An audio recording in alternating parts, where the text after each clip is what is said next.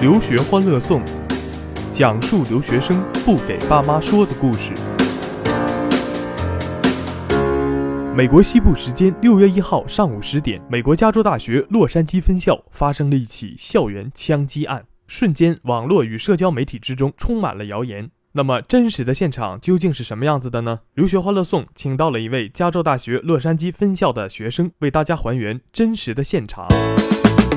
就是想采访一下你吧，因为你在一线，你在前线、嗯啊，咱们可能围绕这个，把这个现在晚上谣言太多啊，就什么事儿呢？就是咱们这个看到这个 UCLA 的这个枪击案的问题，你是在 UCLA 今天正好在那儿，你是在读的学生嘛？跟我们来说说到底到底发生了什么吧？这很多家长都非常的关心。呃，就是今天早上大概快十点的时候吧，我们还没有正准备去学校，然后在坐车的时候呢，就收到了那个学校的发来的邮件，就是说有枪击这个事情。然后我们坐车坐到一半儿，然后他又发来了第二封邮件，就是说，呃，呃，这个现在是枪击，然后有歹徒正在逃，然后叫就是叫大家不要来学校了，然后把已经在学校的人，就是在我们那个工程楼的人的话，就是让他们关闭所有的出门，然后不要出去，直接直到那个警报解除为止。大概就是这么一个情况，然后随后的就说后续的就是警察什么的、直升机之类的就都来了。呃，我们也有同学在被困到的里面，就是说我们也是随时保持联系吧。呃，大概什么外边发生了什么，他们也都大概清楚，就是让他们也不挺紧张的。第一次碰上这个事情，呃，确实，我们第一时间得到的消息，确实因为也是有有人被击毙了，所以说我们也是挺紧张的。不过直到一点的时候吧，这个警报就解除了，学校官方就是说应该是死了两个人，一个教授，一个学生。呃，大概整个事情就是这样一个过程吧。我看到今天早上网上很多的传言说，好像好像有什么歹徒四人呐、这个这个受伤受伤伤亡七人呐、警察上上百啊，是这种新闻特别多。所以说你这边学校这边最终确定的是，就是就是死亡两个人，而且一个是凶手，一个是一个是一个是他枪杀的是教授吗？对对，官方说的就是两个人，一个教授，一个呃杀他的人，然后自杀了，总共就那目前两个人。哦，今今天我是把我的一个搭档也请来了，老顾，是老顾，你好你那你呃，对你好你那对，今天是贺南，我就还我都没来得介绍，因为这个事情比较紧急，我也临时没事把大家就叫没事没事在叫在一起聊这个天儿，就是说，呃，老顾你也是在美国读书嘛，然后就是贺南这个事儿，你今天早上也听说了很多，嗯那个有没有家长？因因为你现在也是面对很多的家长吧，包括很多的学生嗯也要去 UCLA，、对他们对对这个事儿有什么反反怎么解释的？呃，说实话，因为今天早上这个事情发生之后的话，应该来说，就是其实大家都只是在看网上的一些消息，那有各种各样的说法。呃，然后目前比较多的就是就是像刚刚贺南说的那样子，就是说知道了啊，好像说是一个学生枪杀了自己的教授，然后呢，但是大家都在说，这是到底是什么样的原因，什么样的这个就是怨恨，所以会发生这样的枪击案。然后呃，包括在朋友圈里，包括我们刚才自己的一些微信的群里面，然后有说到说是这个，好像说是某一个学生在那边读博士是吧？然后说什么，据说是二十年还没有毕业，然后就是不是吧心怀。对，就就是这这这这是这样一个谣言啊，就是反正就是说，目前我们这边听到的比较多的消息就是这样子。对，然后呢，后来据谣言特别多，现在谣言特别多，所以呢，就是家长群里有的时候也会问，就是大家都在传闻说说，就是有有有各种导向的，就有人觉得说是可能是教授的问题，说卡着学生不给毕业，那有人说这学生自己的问题，是读了二十年博士还没读毕业等等之类的。然后后来去查了一下，因为那个能在 UCLA 官网上知道这个教授，就查到他的那个名字，好像是叫 William Clark 是吧？然后是数学工程系的一个教授。然后呢，看了一下他的简历，好像是零三年才从 Caltech 刚刚毕业。那所以其实来说，我觉得这个时间一算，说怎么可能这个博士生二十年都没有毕业？就是你但凡用这个就是常识去去推算一下的话，所以有些东西其实说可能你自己稍稍的这个去查证一下的话，就能够就是谣言的东西就可以不攻自破了。但是呢，家长确实会比较关心的一个问题，就有很多家长会问到我们，因为我们现在也有学生会去到附近的一些区，或者说是去类似一些大城市。像我今天有一个学生，他是也录取了 UCLA 的，但他后来放弃了，去了 NYU。但是纽约同样是一个大城市，在美国的这种大城市，一般来说安全上可能都会是有一定的隐患。那所以这样就比较关心，就是在国外的生活到底是不是会经常遇到这样的一些问题？那平时的这个安全的这个问题应该怎么样去注意？对，所以这个是目前家长可能会比较关心的事情。因为我自己也在美国待过，包括翔哥，包括柯南，我们都在美国。那我会觉我待的地方是一个。呃，我是在南卡罗来纳州的首府哥伦比亚，啊，那是一个虽然说是首府，其实是个相对来说比较中小型的一个城市。但是呢，我觉得哪怕像我们这样的城市，它都会有一些不安全的区域。就说美国的城市的这个分界线还是非常的明显。我始终觉得，在美国，就是你要保证自己的安全呢，一个就是一定要严格遵守，就是学校会颁布的一些安全的这样的一个指导。然后呢，自己千万不要在不正确的时间出现在不正确的地方。然后该结伴而行，学校结伴而行。然后该到了晚上，该放学回家坐校车，因为美国学校有很多这种校车，或者这种 night shuttle 嘛，就是就夜间的这种，就是专送的一些这种车。就是千万不要偷懒出去，大家好像自己的宿舍或者说自己住的地方离学校比较近，就走走路。我觉得这样的一个安全意识是一定要具备的。哎，贺楠，那正好就现在你是在图书馆吗？呃，我是在学校，那在外面，在我们家的这个。你可你可不要说在外面了，吓死人了。就在房子里面说话方便一点啊，房子外面啊，注意安全啊。那个这这个事儿，呃，UCLA 这个事儿是不是现在已经算平息过去了，处理善后了吧？啊，对，现在应该属于一个就是善后的阶段了。就是估计官方的一些调查和这个事儿更多的说明，应该是后面会有更多后续的一些报道了。但是，对对对，我我我比较感兴趣的是学校的一个应急机制，就是在这件事出来之后，或者出来出来之间出来之后，你从你在学校的这个亲身经历来看，学校这边做了哪些事情让你觉得，说白了，这个节目也是很多家长会听嘛？就学校做了哪些事情，你会觉得说，即便这是一个极端案件，这是一个悲剧，这是一个可能是一个个人有点比较扭曲、压力比较大的一个学生，可能在在这个极端的条件下出了一个极端的事情，造成了一个。造成了一个悲剧，学校是，但是这毕竟是个极端案件，但是我也相信它有一定的偶然性。那学校对于这种极端案件，它是有什么样的一种措施？你觉得这方面有没有什么可取的，或者让我们觉得这有什么样的措施吧？跟我们聊一聊。就是我觉得我们学校像其他学校应该也一样，都有一个就是报警的机制，就是说当发生这种紧急案件的时候，学校应该会向每一个同学发送信息和邮件。像我们就是。在九点五十分左右的时候，就得到了学校第一个邮件，就说学校出那边已经封锁了，然后请大家就是绕道。然后过了不到五分钟的时间，就收到了学校第二封邮件，说发生了枪击案，然后就要大家不要去那那一片地方。然后这个时候就说你所在的学院一般都会有，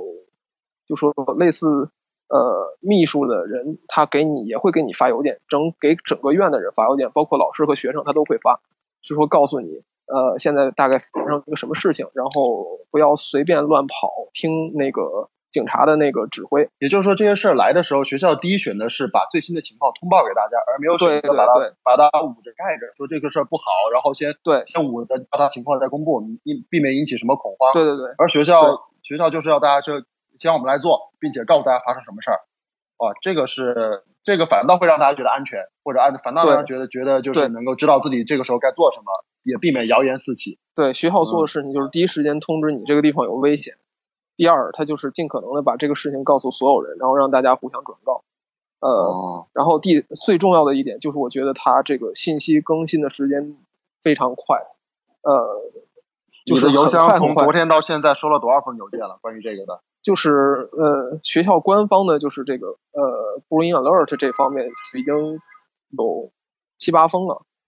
因为整个时间持续时间并不是很长，实际上从十点大概到一点左右的时候就已经解除了。呃，这个更新的还是蛮快的，我觉得就是说学校应应急做的还是比较不错的，因为之前就说呃，这个警报之前也起到过作用，就是之前也发生过类似的事。呃，就是什么样类似的事件呢？小打小闹那种。呃，之前就是有一个呃，我们后来看那个新闻才知道，就是说可能有一个人把他一个包裹放在了一个什么学校的医院门口吧，还是什么地方，然后大家对可疑包裹，大家就比较害怕了，然后就收到学校邮件，就是说呃让大家绕道封锁。我觉得这个做的还是比较不错的，虽然最后证明里面什么都不是啊，呃，只是几本书什么的。但是就是即使就是很小的一个，我觉得就是没有什么，咱们觉得好像没有什么危险，但是学校还是呃告诉大家不要去接近这个地方。我觉得还是做的挺好。这件事儿到现在为止，其实学校整体来讲恢复平静了吗？还就是你们现在状态，我知道现在应该是快期末呀。今天也是把你临时叫过来，你都是你都在期末紧张的复习之中。这个影 影响这个期末考试的这个这个考试周吧？呃，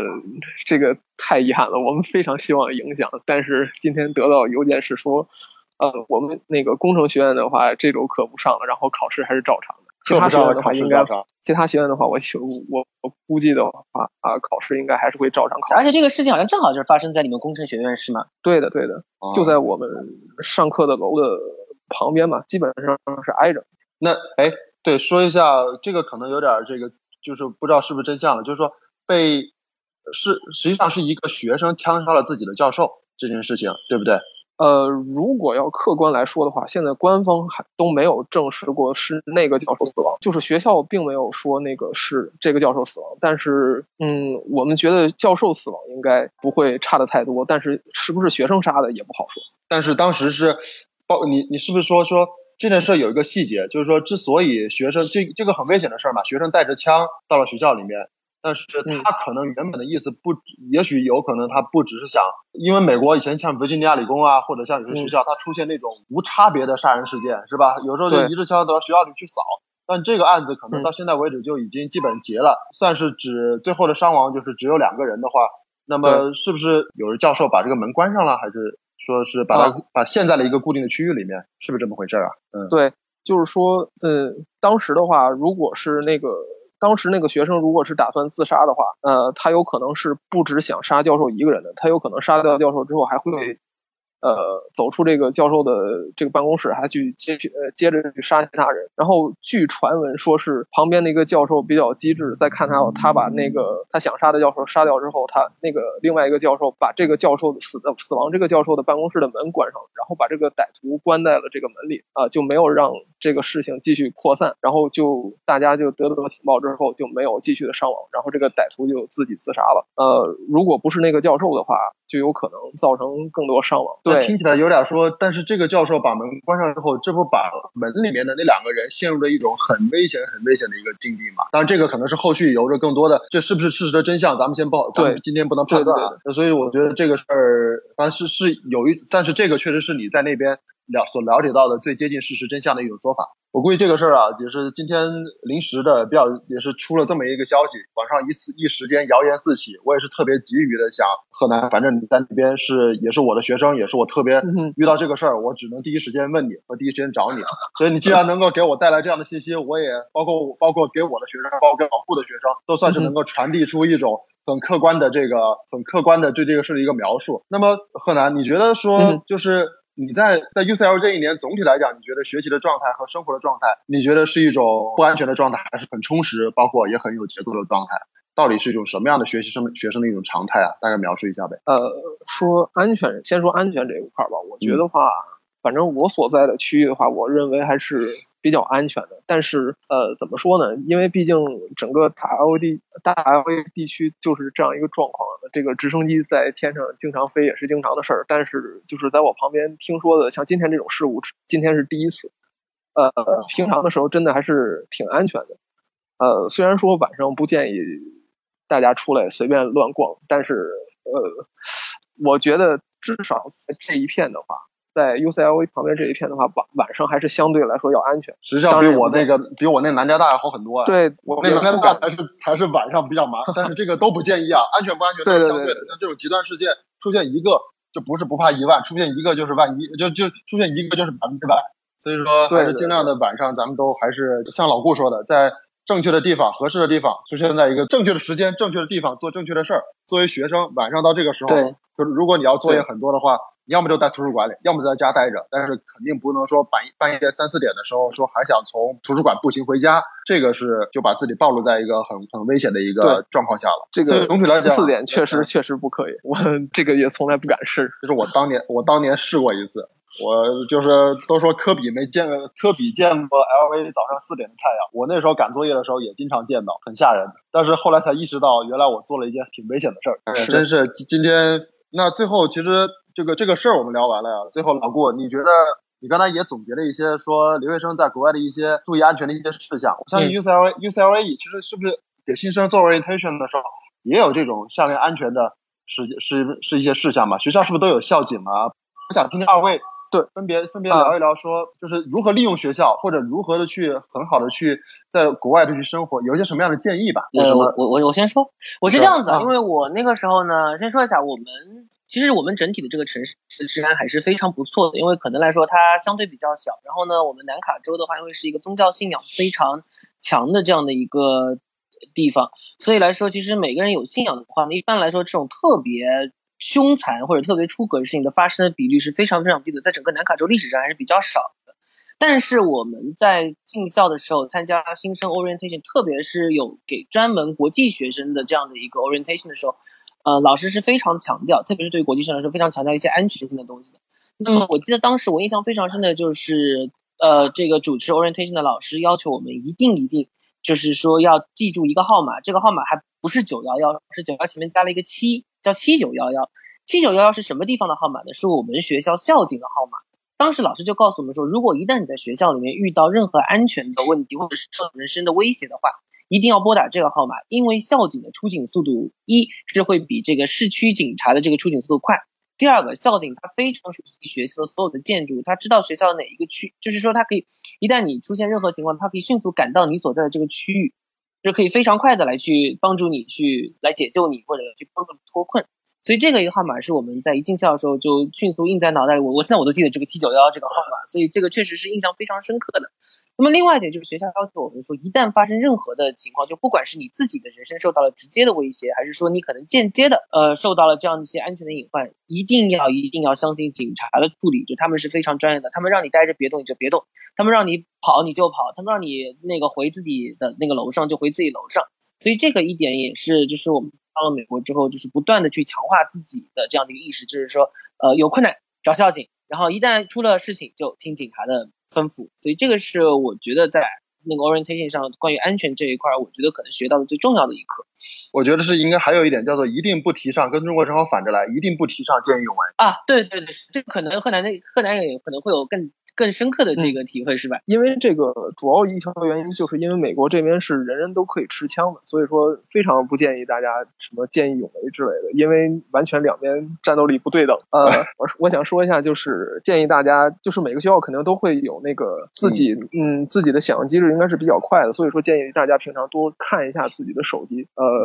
因为像今天这种情况，如果你要是不看手机的话，然后你今天直接就去了学校了，然后你到那儿发现就是什么情况都不知道，一帮人把你围起。下来了，很有可能就是这样的结果。呃，所以说，既然学校有这个机制，就要利用一下。就是平常他给你发的一些消息，你要注意留意一下。然后第二点就是说，呃，建议大家还是做什么事情能够结伴而行就结伴而行。呃，因为一个人在就说一个人呃独处的话，我觉得尤其在晚上这种情况还是非常危险。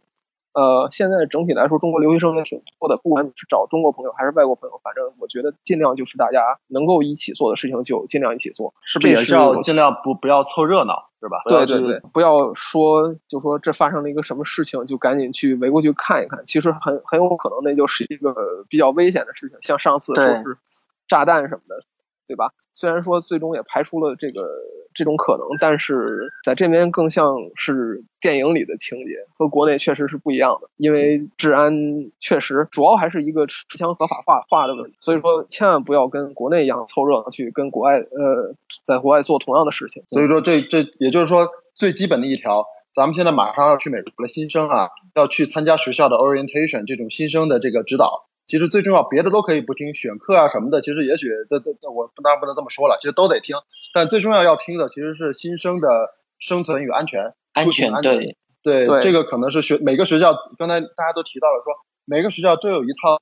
自己的校警机制，自己的一套呃这个这个治安机制，所以把这个机制了解清楚之后，其实遇到一些紧急情况的时候，有困难找警察，有困难找校警，随时关注这个手机里面的一切的新消息的更新。毕竟咱们儿行千里母担忧啊，到了国外去还是更重要是留在那儿好好学习，留在那儿先。这种情况其实每次都是极端事件，放到整个的每年几十万的这个留学大军之中的话，它都是属于万分之一或者几好几十万分之一的一种可能性。但毕竟来讲，这种可能性一旦发生。它其实就是一个对于那一个当下的一个家庭来讲，就是全部的事情。对，所以说，我觉得从这个治安的角度，大家还是要真正要做到，呃，刚才说的那几条吧。这个我就不再。以及我最后稍微补充一一点，就是当时在那我们那边生活的时候，那个当地美国人跟我说，如果说你真的一旦不幸，就是遇到了这样的一些歹徒，他要就是威胁你或者要抢你东西的时候，就就你就记住一句话就行了，叫做 “Take everything you want”。就是你要什么就通通拿走，然后呢，你尽量尽量的去记住这个这个罪犯的这个一个特征。那么这样的话，你在报案的时候，你可以尽量的，就是尽可能多的去还原这个一个罪犯的一个体貌特征，帮助警察去破案。呃，国内对于新生来说，可能就是说这边的好多习惯，大大家可能还是确实不太了解，尤其像这个应对这个紧急情况的时候，呃，有呃，我们其实也是等于通过这次事件才学到的。呃，就是说，当有真的出现枪击犯这种情况下，大家应该怎么做？呃，你看今天的人的反应，就是说，把门全部关上，然后把灯关上，尽量不要发出声音。像这种，呃，防止那个枪击犯进来。呃，像这种宣传片，我建议大家在来之前最好还是稍微看一下，因为到时候有可能是你一个人自己处理这个紧急情况，并不保证大家当时能够帮你。所以说，我觉得还是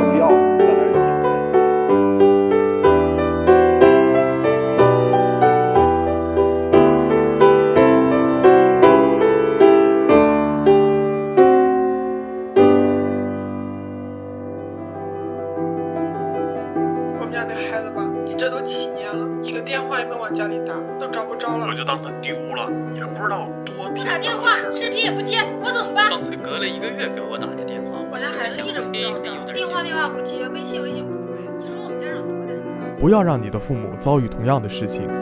留学欢乐颂，讲述留学生不给爸妈说的故事。